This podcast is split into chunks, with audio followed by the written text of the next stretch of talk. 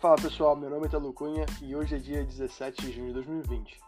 Hoje nós vamos conversar sobre como o WhatsApp vai permitir enviar e receber dinheiro direto pelo aplicativo. E o Brasil vai ser o primeiro a receber essa novidade.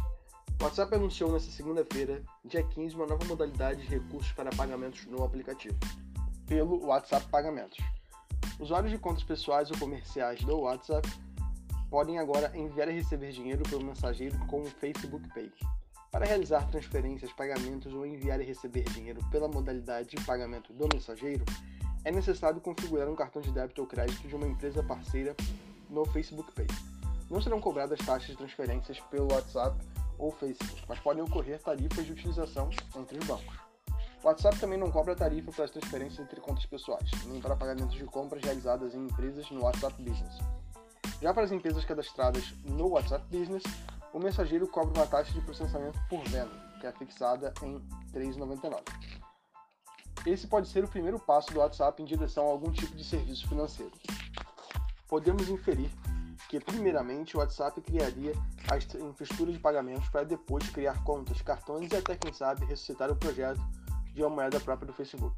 No entanto, fontes dizem que o Facebook e a Libra Association estão considerando mudar o projeto da moeda digital Libra.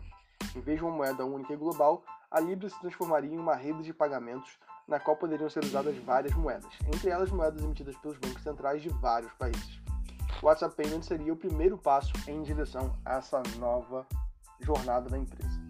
Obviamente, esse novo produto vai levar ainda mais os ânimos dos reguladores para cima, que buscam já há algum tempo regular o aplicativo de mensagens e redes sociais é um risco considerável para a privacidade dos usuários, tanto quanto a interferência dos governos quanto para a interferência de agentes privados.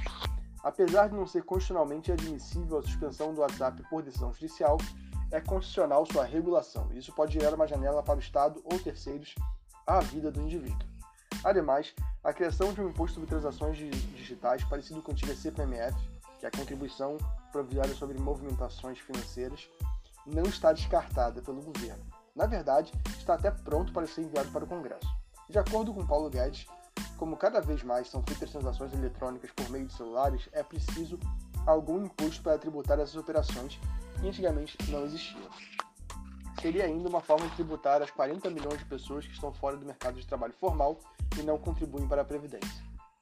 Um ponto imprevisível é a relação entre o WhatsApp e os aplicativos de delivery, haja vista a nova possibilidade de pagamentos por meio do aplicativo. Não se sabe ao certo como iFood, Rappi ou até mesmo aplicativos marginais irão lidar com a nova concorrência.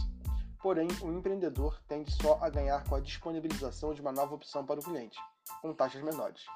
Não é novidade que Rappi, iFood e Mercado Livre tentam emplacar seus próprios meios de pagamento. No entanto, sem sucesso. Todos querem ser a carteira do consumidor e o WhatsApp saiu na frente. Meu nome é Paulo Cunha, a gente se vê amanhã com mais um Semiótico. Tchau, tchau.